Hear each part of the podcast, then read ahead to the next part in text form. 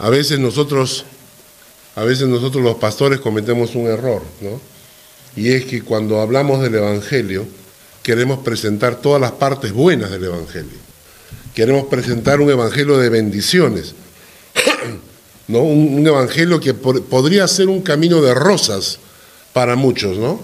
Entonces presentamos el Evangelio y le decimos, si tú vienes al Señor, mira que el Señor estará contigo siempre. Y eso es verdad, que las cosas te van a salir bien siempre. Y la verdad es que no es así. La verdad es que no es así. Hay épocas de bonanza y épocas de salud, así como hay épocas de escasez o épocas de enfermedad, ¿no? Hay épocas donde el gozo inunda tu alma y hay, hay épocas donde las lágrimas brotan de tus ojos. Hay épocas donde la luz alumbra tu amanecer y épocas donde parece que es una noche oscura y no ves la luz al final del túnel, ¿no? Y quizás uno de los más grandes apóstoles que tenemos en la palabra es el apóstol Pablo. Yo no sé si Pablo supo exactamente lo que Dios estaba planeando para él. Yo no estoy seguro, porque cuando Pablo va camino de Damasco, se encuentra con, con el Señor, ¿no? Gracias, Fanny. Se encuentra con el Señor, el Señor lo tumba al suelo, Pablo queda ciego por la luz que, lo cegó, ¿no? Y le dice a Pablo, ahora tienes que irte a Damasco. Y ahí te van a decir lo que tienes que hacer. Ahora, Pablo no tiene una conversación o no escuchó la conversación que Dios tuvo con Ananías. Este no es el Ananías, el esposo de Zafira, sino es el otro Ananías. Hay tres Ananías en el Nuevo Testamento. Y este es el que vivía en Damasco. Y Dios lo llama a Ananías y le dice, Ananías, anda al encuentro de Saulo de Tarso. Entonces cuando tiene la conversación, ahí me llama mucho la atención porque Ananías responde muy naturalmente, ¿no? Señor, ah, ah, ah, ¿tú sabes quién es Saulo de Tarso, Señor? O sea, yo tengo familia, ¿no es cierto? Y, y tenemos, ¿no? Entonces, ¿cómo que quieres que vaya al encuentro de Saulo de Tarso? Si Saulo de Tarso viene con cartas de los sacerdotes y tiene el poder de agarrarme a mí, a mi familia, a mis hijos, y, nos convierte en, en sándwich para los leones. Entonces, ¿Cómo quieres que vaya al encuentro de Saulo de Tarso? O sea, ¿tú sabes quién, qué pasó? Y recién Saulo ha tenido su encuentro con el Señor camino de Damasco. Es decir, hasta ese momento nadie se enteró de nada. Saulo de Tarso se ha encontrado con el Señor. ¿Quién sabe más de eso? Nadie, porque todos los demás que lo acompañaban no sabían nada. El único que escuchó y vio al Señor y tuvo ese encuentro es Saulo de Tarso. Entonces Saulo está compungido. Saulo ha tenido su encuentro y le ha dicho al Señor, ¿qué quieres que haga? ¿Qué quieres que haga? Y Dios le dice, anda a Damasco, ahí te van a decir lo que tienes que hacer. Y entonces Saulo de Tarso está yendo a Damasco, ciego, nadie en la iglesia sabe lo que le ha pasado camino de Damasco. Nadie. Y la única reputación que tiene Saulo de Tarso es de ser malo y malo. Y ahí es cuando Dios le dice a Ananías, anda, encuéntrate con Saulo de Tarso. ¿Y qué habríamos hecho nosotros? Luciano, mira, vas ahí, búscate un señor que se llama Saulo de Tarso ahí, ¿no? Cualquier cosa me llama por teléfono. Lo mandamos al por ahí, porque tienes el miedo natural. En ese momento, Dios tiene una conversación con Ananías esta conversación no la escuchó Saulo de Tarso. No la escuchó. ¿Cuál es la conversación? La encontramos en Hechos de los Apóstoles capítulo 9. Hechos de los Apóstoles capítulo 9.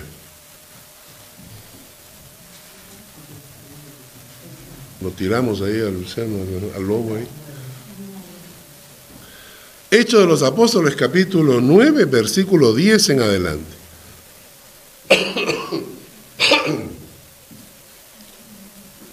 Había entonces en Damasco un discípulo llamado Ananías, a quien el Señor dijo en visión, Ananías, y él respondió, heme aquí, Señor.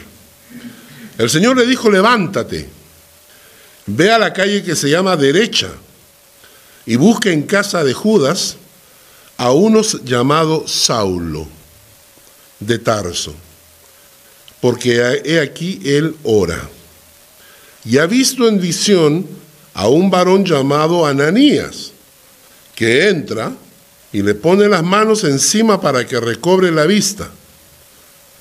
Entonces Ananías respondió, Señor, he oído de muchos acerca de este hombre. ¿Cuántos males ha hecho a tus santos en Jerusalén? Y aún aquí tiene autoridad de los principales sacerdotes para prender a todos los que invocan tu nombre. Un poco como que Ananías le está recordando al Señor, Señor, o sea, no sé si tú sabes, ¿no? O sea, pero yo quería informarte que Ananías tiene un, o sea, Saulo de Tarso nos está persiguiendo.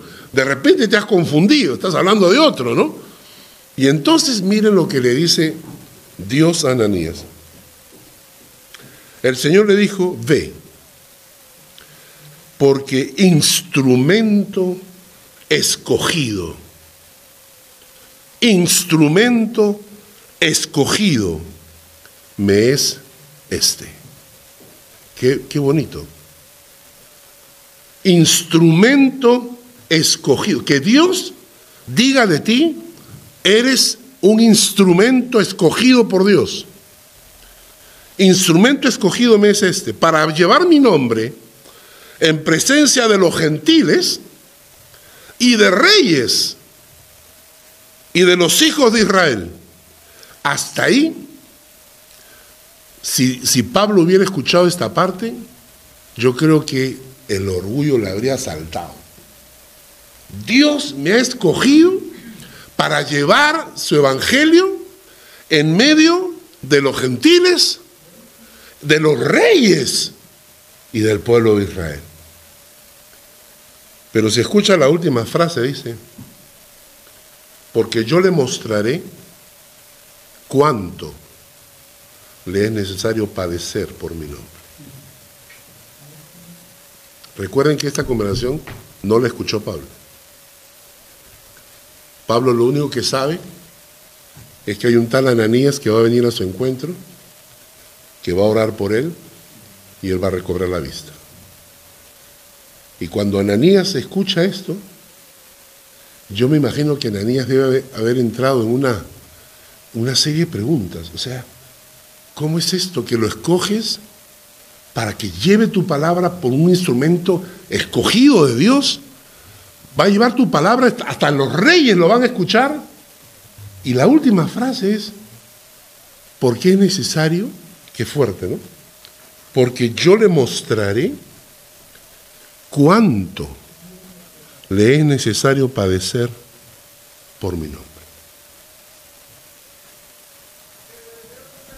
Cuando escuchamos, cuando leemos Pablo, por ejemplo, Pablo escribe, busquen segunda de Corintios.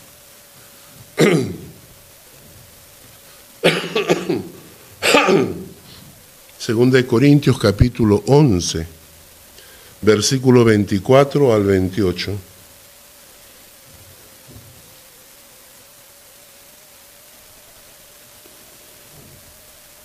Segunda de Corintios 11, 24 al 28. Pablo se encuentra en una encrucijada. Hay muchos judíos que están metiéndose en las iglesias, tratando de que los cristianos se vuelvan judaizantes. Es decir, porque muchos gentiles estaban conociendo al Señor. Y estos gentiles que estaban llenando las iglesias, Pablo, eh, eh, los judíos decían, sí, sí, sí, nosotros también creemos en Cristo, pero creer en Cristo no te exime de guardar la ley. Creer en Cristo no significa que no debes circuncidarte, que no debes guardar la ley, los antiguos testamentos, las fiestas judías. O sea, querían que sean cristianos a los judíos, ¿no es cierto? Y Pablo se enfrenta a ellos dice, no, porque la ley fue para el pueblo judío, pero no para los creyentes. Los creyentes somos libres en Cristo, por gracia hemos sido salvos. ¿eh? Entonces empieza a discutir, porque esa gente decía, nosotros somos judíos, nosotros somos el pueblo de Dios, nosotros hemos, tenemos la ley de Dios de, de parte nuestra, ¿no? Entonces Pablo empieza diciendo, en este pasaje dice, yo también. Si leen los versículos anteriores, Pablo dice, ¿ellos son judíos? Yo también. Yo más, porque yo era fariseo de fariseos, o sea, más que ellos todavía. Pero luego les cuenta su vida. Y su vida no es, el Señor me ha bendecido y he podido comprarme una mansión. El Señor me ha bendecido y me he comprado un yate. El Señor me ha regalado un jet para, para volar, ¿no? Como dicen estos predicadores, para no tener contacto con el mundo, ¿no? Para poder estar espiritualmente en el cielo y no en contacto con la gente del mundo. Lo que Pablo le cuenta acá a, a él es, esta es mi vida, le dice a ellos. Miren lo que cuenta. Versículo 24.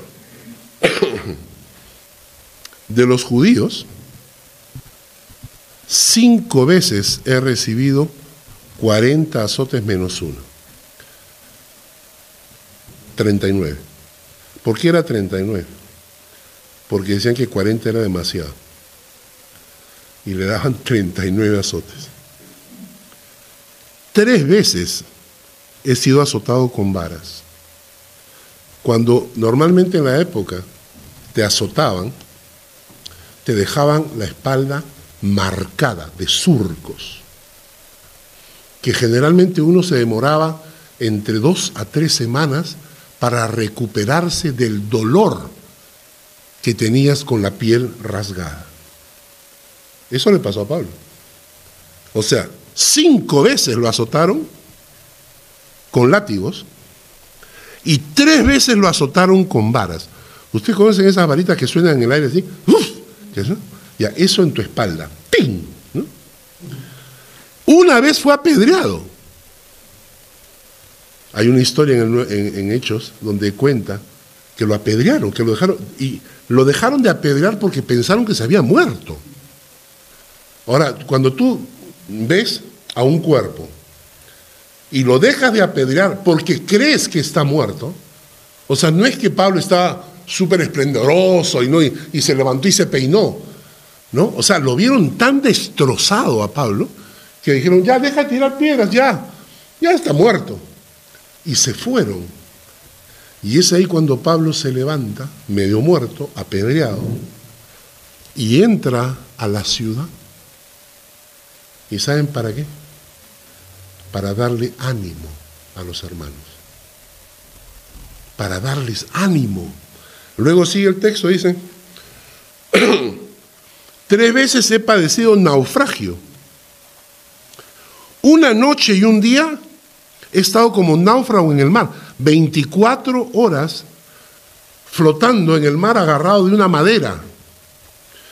En muchos, en caminos, muchas veces en peligros de ríos, inundaciones, peligros de ladrones, peligros de los de mi nación, peligros de los gentiles, peligros en la ciudad, peligros en el desierto, peligros en el mar, peligros entre falsos hermanos, en trabajo, en fatiga, en muchos desvelos, en hambre, en sed, en muchos ayunos, en frío, en desnudez.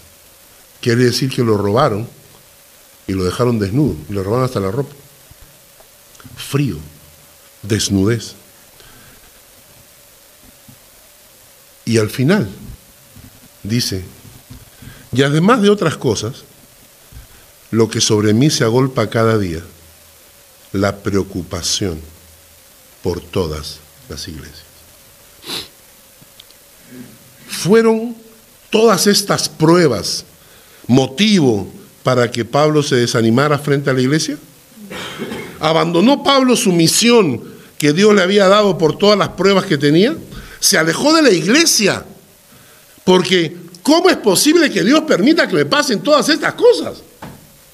Señor, tú me has llamado. Tú has dicho que voy a predicar tu palabra entre gentiles, entre los reyes, a todas partes. ¿Cómo, cómo permites que estén naufragando 24 horas? ¿Por qué no interveniste cuando me estaban tirando piedras? ¿Cuántos de nuestra iglesia y de los creyentes que nosotros conocemos, cuando pasan dificultad, lo primero que hacemos es cuestionar a Dios? Y hay muchos que amenazan todavía, ¿no? Amenazan todavía. Bueno, hasta acá nomás, o, o me sanas o dejo de ir a la iglesia. Y cuidadito, ¿eh? Porque yo dejo de ir a la iglesia y me vuelvo un amargado contra ti. ¿eh? ¿No es cierto? ¿Cuántas veces las dificultades, las pruebas, los túneles oscuros o las enfermedades hacen que nosotros inmediatamente cuestionemos nuestra fe? Y Pablo ha pasado por tantas cosas y lo, que más me maravilla a mí al final es que, o sea, ha pasado por tanto que al final añade, y lo que más me, me, carga el corazón son las iglesias. Eso es lo que le preocupa a él. Impresionante, ¿no? La frase. Además de otras cosas, lo que sobre mí se agolpa cada día, la preocupación por todas las iglesias.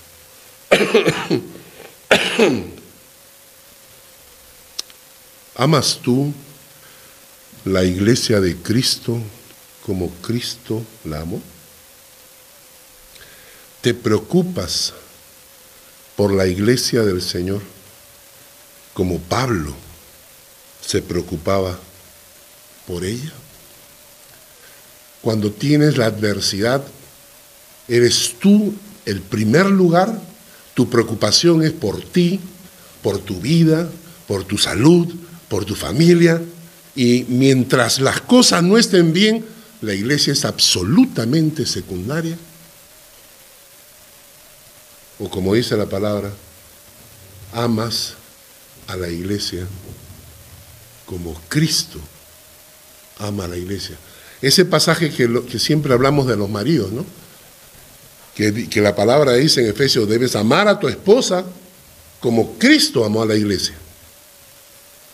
Es un pasaje que no nos gusta a los maridos, no nos gusta que nos repitan esa historia.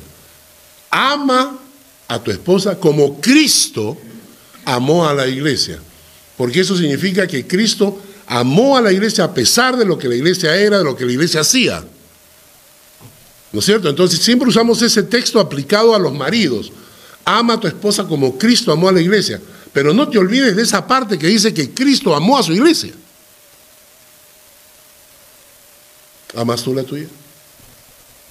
¿Amas tú a tu iglesia? ¿O solo te aprovechas de ella? Te beneficias de ella. Entonces, ¿qué tiene que ver esto con el Salmo 88? El Salmo 88 es un salmo desde la oscuridad. Es el salmo escrito por un hombre que está en medio del túnel y que mira hacia cualquier lado y no hay lucecita. Vamos a leer Salmo 88.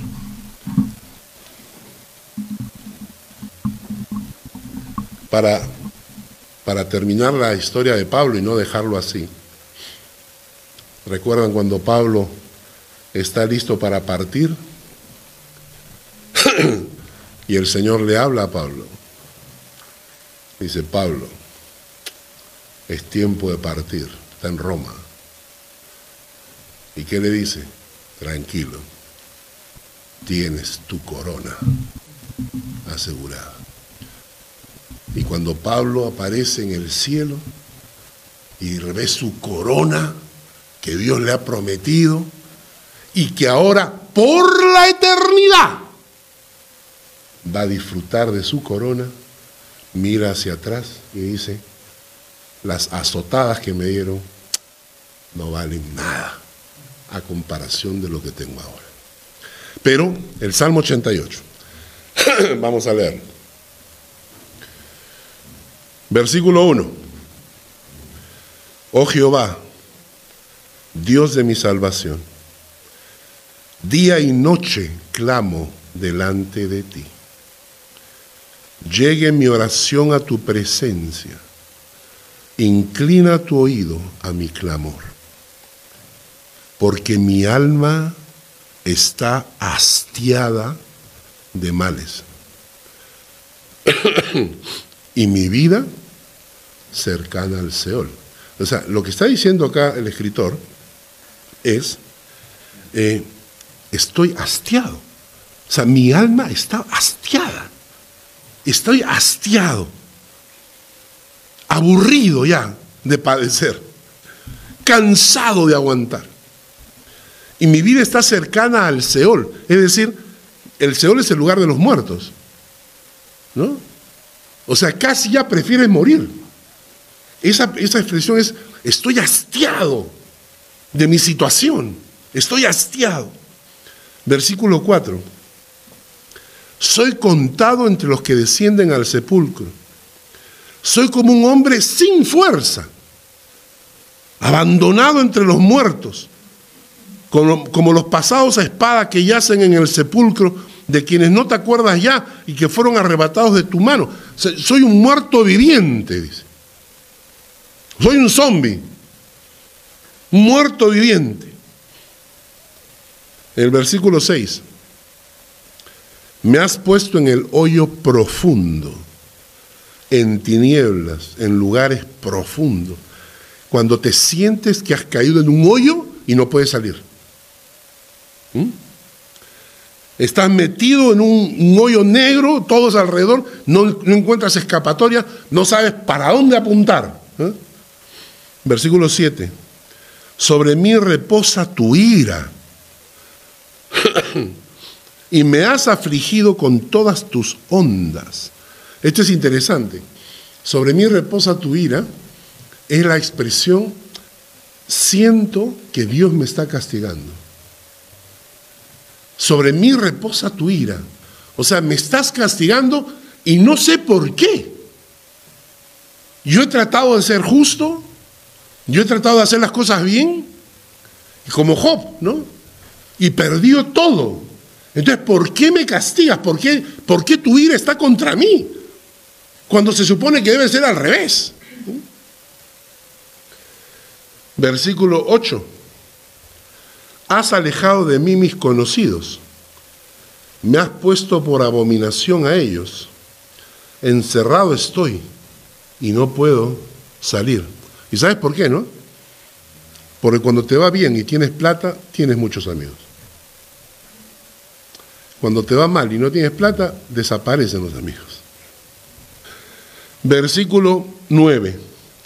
Mis ojos se enfermaron a causa de mi aflicción te he llamado, oh Jehová, cada día, he extendido a ti mis manos.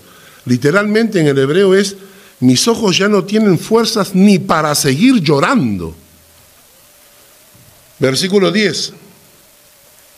¿Manifestarás tus maravillas a los muertos? ¿Se levantarán los muertos para alabarte? ¿Será contada en el sepulcro tu misericordia o tu verdad en el abadón? Serán reconocidas en las tinieblas tus maravillas y, tu justicia en la tierra del olvido. En otras palabras es, Señor, no me contestas a mis oraciones. ¿Qué cosa? ¿Me vas a contestar cuando me haya muerto? ¿Me vas a responder cuando ya esté muerto? O sea, ¿de qué sirve? ¿De qué sirve que no me contestes ahora? Si me vas a contestar cuando esté muerto, ¿de qué sirve? O sea, la, frase es importante, ¿no? ¿Manifestarás tus maravillas a los muertos? ¿No? O sea, vas a manifestar tus maravillas cuando ya me haya muerto. ¿Se levantarán los muertos para alabarte? En otras palabras, le contaré a los muertos que fuiste misericordioso después que yo morí. Versículo 13. Mas yo a ti he clamado, Jehová, de mañana mi oración se presentará delante de ti. A pesar de todo, a pesar de todo, el salmista sigue buscando a Dios cada mañana. A pesar de toda la adversidad, no ha perdido su fe. Versículo 14. ¿Por qué, oh Jehová, desechas mi alma? ¿Por qué escondes de mí tu rostro? A mí me ha pasado. Yo no sé si a ustedes. Pero alguna vez le pregunté a Dios, Señor, ¿me has desechado? Cuando todo iba tan mal y tan mal, y yo le pregunté, Señor, ¿me has desechado? Y él dice lo, mismo, ¿no? Señor, hemos, he perdido de alguna manera mi relación contigo. ¿Por qué desechas mi alma? Versículo 15. Yo estoy afligido y menesteroso. Desde la juventud he llevado tus terrores. He estado medroso. La palabra menesteroso significa siento que pierdo la vida. Siento que pierdo la vida. Sobre mí han pasado tus iras y me oprimen tus terrores. Me han rodeado como aguas continuamente a una me han cercado. Los miedos te rodean. Nuevamente repite, has alejado de mí al amigo y al compañero y a mis conocidos has puesto en tinieblas. En medio de todo esto, en medio de esa noche oscura que está pasando el salmista, hay tres versículos que quiero que recordemos. Versículo 1 Oh Jehová, Dios mío, día y noche clamo delante de ti. Llegue mi oración a tu presencia. Inclina tu oído a mi clamor. Interesante que en medio de la dificultad, día y noche, y la palabra literalmente es durante, durante el día cuando está el sol, y desde la noche es desde cuando el sol se oculta hasta cuando el sol amanece. Es decir, el hombre tenía, estaba clamando a Dios día y noche. Versículo 9. Te he llamado cada día. No es por ratos. Te he llamado cada día. Y esto es interesante, hermano, porque la oración en la vida de los creyentes tiende a ser eventual y repetitiva. Mucha gente se aburre de orar. El día de hoy hemos tenido cadena de oración y no hemos completado la cadena. ¿No? Y normalmente completábamos la cadena. Este, esta, esta, vez no se ha completado la cadena. Y entonces Lucy me decía, lo que pasa es que tenemos la cadena de oración cada dos meses y eso es mucho. Media hora al día, cada dos meses es mucho. Entonces, lo que pasa es que como se vuelve repetitiva, entonces la gente poco a poco vamos dejando de orar. Y aquello lo interesante lo que él dice es que cada día está clamando, noche y día está clamando. Y la única forma, hermanos, de poder ver el poder de Dios obrando en nosotros es aprendiendo a orar. La mayoría de creyentes no saben orar. Hagamos una reunión de oración le digamos a la gente, vengan hermanos, vamos a tener una reunión de oración de dos horas. La gente huye despavorida porque dice, ¿qué vamos a hacer en dos horas? Mucha gente no sabe orar. Hemos visto eso antes en la iglesia. ¿Cómo aumentar nuestro tiempo de oración? Y luego el versículo 13 dice, mas yo a ti he clamado, mas yo a ti he clamado oh Jehová. De mañana mi oración se presentará delante de ti. Dos cosas dice el autor. Que primero, clama, no ora, clama. Y la palabra en hebreo para clamar es gritar. suplicar, es invocar el nombre de Dios, pero con pasión.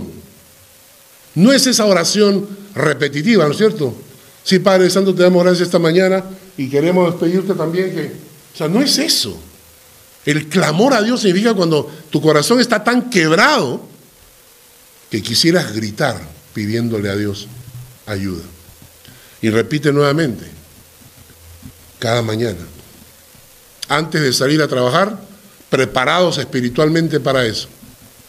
Interesante es esta figura, ¿no? Si tú tienes que levantarte en la mañana para ir a trabajar, antes de ir a trabajar, prepárate espiritualmente para el día. Y no le des a Dios las obras al final, sino al principio. Que tienes que levantarte 15 minutos antes, 20 minutos antes, hazlo, pon tu despertador. Aprende a empezar el día con el Señor. Hay cosas que nunca dejamos de hacer sin salir de casa. Nos levantamos, nos bañamos, nos cambiamos, nos vestimos, tomamos desayuno y salimos. Entonces incluye ahí tiempo de oración. ¿Por qué permite Dios estos tiempos? ¿Por qué permite Dios que ocurran estas épocas? Y les voy a dar cuatro razones. La primera, para ver qué hay en tu corazón. Deuteronomio capítulo 8 versículos 2 al 3.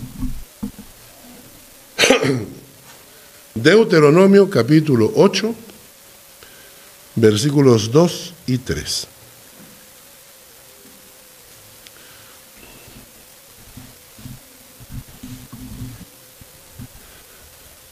Y te acordarás de todo el camino por donde te ha traído Jehová tu Dios estos 40 años en el desierto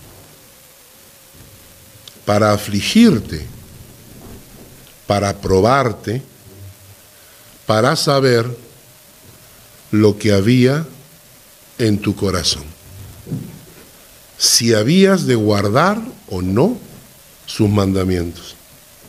Y te afligió y te hizo tener hambre y te sustentó con maná, comida que no conocías tú ni tus padres la habían conocido, para hacerte saber que no solo de pan vivirá el hombre, mas de todo lo que sale de la boca de Jehová vivirá el hombre.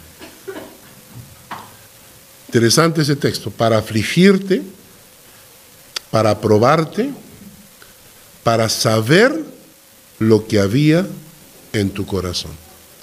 Siempre lo he dicho, cuando estudiamos el libro de Job, que dicen que Job es el, libro de la paciencia. ¿no? Eso es cuando lees el capítulo 1 y el capítulo 2. Ahí terminó. A partir del capítulo 3 se forja, se fe, aflora el carácter de Job. Y cuando tú empiezas en el capítulo 3 y él comienza a discutir con sus amigos, tú te das cuenta que Job, no está muy contento, que digamos.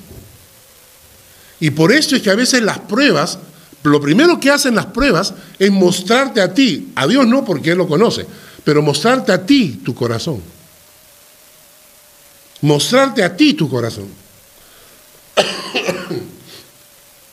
y creo que por eso me ha pasado lo que me ha pasado las últimas dos semanas. Cuando empezó la gripe, sí, sí, Dios, ah, qué difícil, ah, estoy haciendo, no, no puedo dormir, sí, bueno, ya vamos al médico, que te dé el jarabe. Bueno, esto dura una semana, ¿no? Ya estábamos sábado y seguía la tos intensa y no podía dormir en la noche. Y entonces, tengo, bueno, el médico me ha dado esto para, ¿no? Pero empieza a aflorar mi carácter. Y en primer lugar lo que agarro es, eh, ya, bueno, ya, el médico me ha dado esto, esto, esto, así, ah, doble dosis de una vez ya para que mate todo, ¿no? Y ¡suá! dos pastillas y ¡guau! Y claro, comenzó a tener efectos, pero de repente comenzó a tener efectos secundarios, ¿no? Y entonces, bueno, no importa, ya, pero vamos, el domingo vamos a predicar, ¿no es cierto? y entonces en la noche, temprano en la madrugada del domingo, bueno, señor, este, voy a predicar sería bueno si, si, si me sanas, pues, ¿no? Porque como voy a predicar, ¿no es cierto? Y, y poco a poco fue escalando, fue escalando. Y entonces el día lunes, el día martes, Señor, ¿qué pasa? O sea, justo el día, el, día miércoles que di el estudio sobre, el día, la semana pasada que vi que Dios sanador. Jehová sanador, Jehová Rafa, Jehová sanador, entonces Señor, y ya me comencé a, a confrontar con el Señor, ¿no? Señor, pero, pero ¿por qué? O sea, que, y de repente cuando estoy en medio de esa crisis, quejándome con Dios y, y diciéndole, pero Señor, pon tu mano, pues de una vez, ya sana, ¿no? Dios me dice, para probar que había en tu corazón. Y cha, hay que. Perdóname, Señor. Porque a veces, a veces uno mismo no sabes lo que hay en tu corazón, no sabes hasta dónde puedes soportar y hasta qué punto eres capaz de mantenerte fiel al Señor como el salmista a pesar de la oscuridad.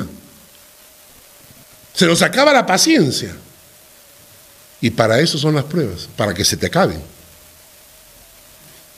Para eso son las, las pruebas, para que se te acabe la paciencia, para que sepas que todavía no estás en la, posición de un hombre perfecto, que todavía te falta, que todavía hay que, hay que buscar más al Señor. La segunda razón es porque necesitamos aprender una lección. ¿Mm? Miren, Oseas capítulo 5, versículos 13 al 15. Oseas 5, 13 al 15. O sea, la primera cosa es para ver lo que hay en tu corazón. La segunda cosa, porque necesitamos aprender una lección. Algo nos quiere enseñar Dios. Oseas 5 del 13 al 15. Y verá Efraín su enfermedad. No tenga. Y verá Efraín su enfermedad y Judá su llaga. Irá entonces Efraín a Siria y enviará al rey Jareb mas él no os podrá sanar, ni os curará la llaga, porque yo seré como león a Efraín y como cachorro de león a la casa de, de Judá. Yo, yo arrebataré y me iré, tomaré y no habrá quien liberte, andaré y volveré a mi lugar hasta que reconozcan su pecado y busquen mi rostro.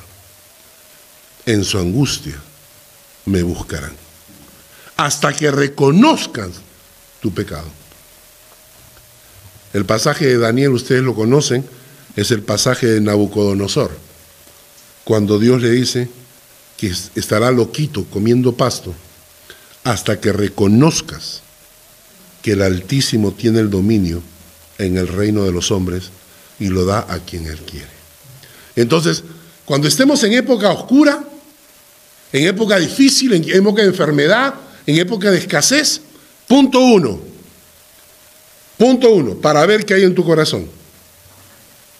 Punto dos, porque necesitamos aprender una lección. Punto tres, porque nuestro carácter necesita tratamiento de embellecimiento urgente. ¿No? Nuestro carácter necesita urgentemente un tratamiento de embellecimiento. Romanos 5, capítulo 5, versículo 3 al 5. Romanos 5, versículo 3 al 5. Y no solo esto, sino que también nos gloriamos en las tribulaciones, sabiendo que la tribulación produce paciencia. Y la paciencia prueba. Esta palabra prueba en el griego es carácter. Carácter. La, la, tribulación produce paciencia y la paciencia te da carácter. Y el carácter te da esperanza. Y la esperanza no avergüenza porque el amor de Dios ha sido derramado en nuestros corazones por el Espíritu Santo. Entonces, la tercera razón por la cual Dios puede meternos en una época de oscuridad es porque nuestro carácter necesita urgentemente un tratamiento de embellecimiento. Es decir, nuestro carácter necesita ser forjado. ¿Cuántas veces he hablado con personas y discutimos, no? Y la gente me dice, pero todo el mundo me echa la culpa. ¿Y, de quién es la culpa? Tuya, pues. No, pero todo el mundo dice que yo soy el culpable. Tú eres culpable, pues. ¿Y qué voy a hacer? No, pero la gente a veces no, no se da cuenta que es su culpa muchas veces los problemas que pasan.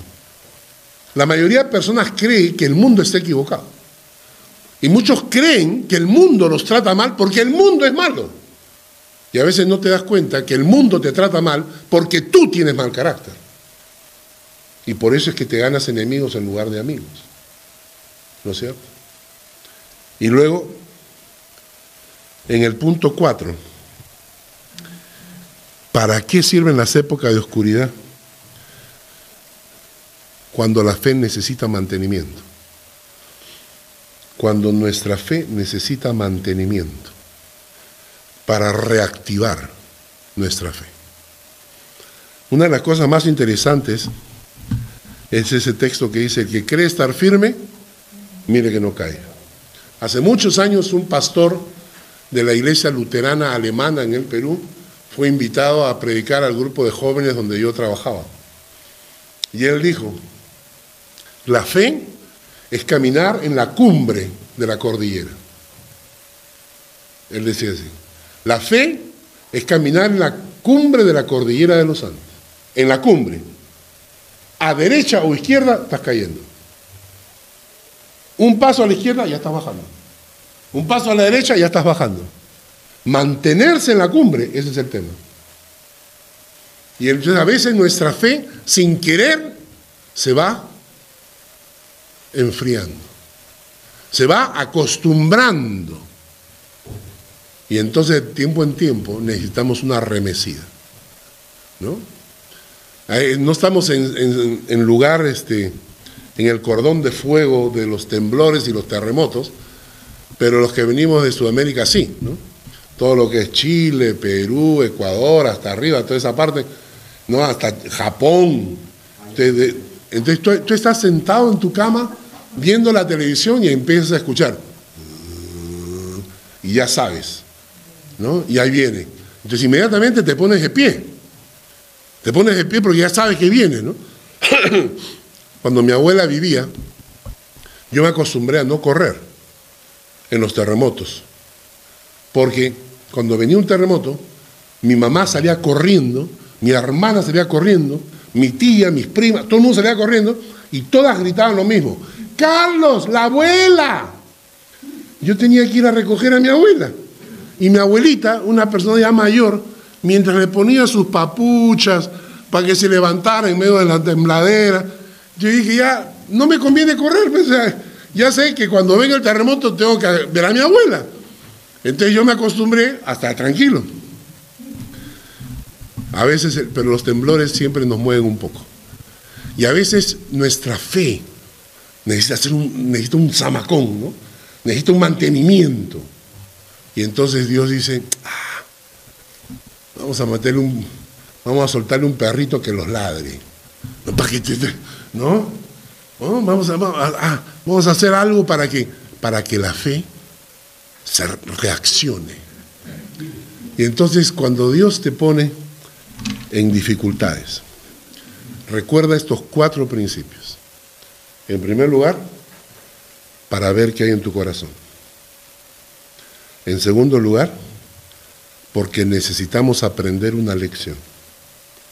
En tercer lugar, porque tu carácter necesita un mantenimiento de belleza urgente. Y en cuarto lugar, porque tu fe necesita reactivarse. ¿Mm? Vamos terminando. ¿Cómo soportamos los tiempos de, prueba y dificultad? Simplemente vamos a leer unos textos bíblicos. Apúntenlo para que lo puedan repasar cuando estén en casa. Segunda de Crónicas, capítulo 7, versículos 13 al 15. Segunda de Crónicas 7, versículos 13 al 15.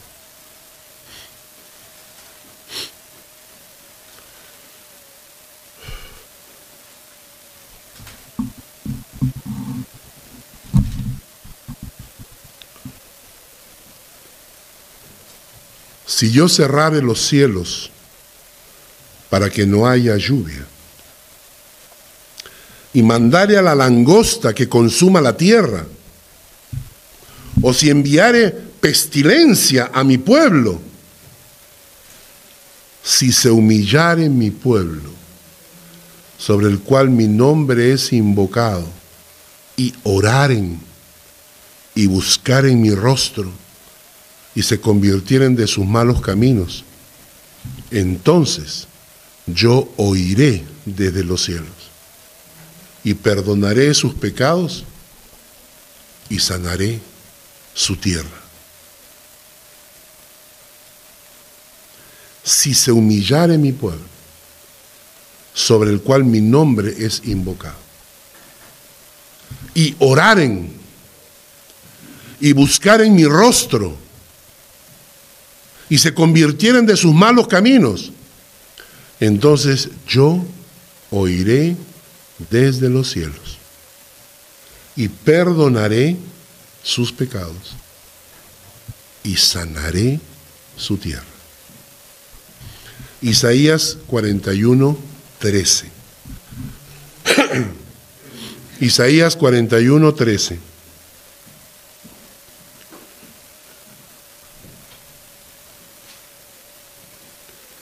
Porque yo, Jehová, soy tu Dios. ¿Quién te sostiene de tu mano derecha? Y te dice, no temas, yo te ayudo. Isaías 58, 11. Isaías 58, 11. Jehová te pastoreará siempre. Y en las sequías saciará tu alma. Dará vigor a tus huesos y serás como un huerto de riego y como manantial de aguas cuyas aguas nunca faltan. Jeremías 33, 3. Jeremías 33, 3. Clama a mí y yo te responderé. Y te enseñaré cosas grandes y ocultas que tú no conoces. Y por último, 1 Corintios 10, 13.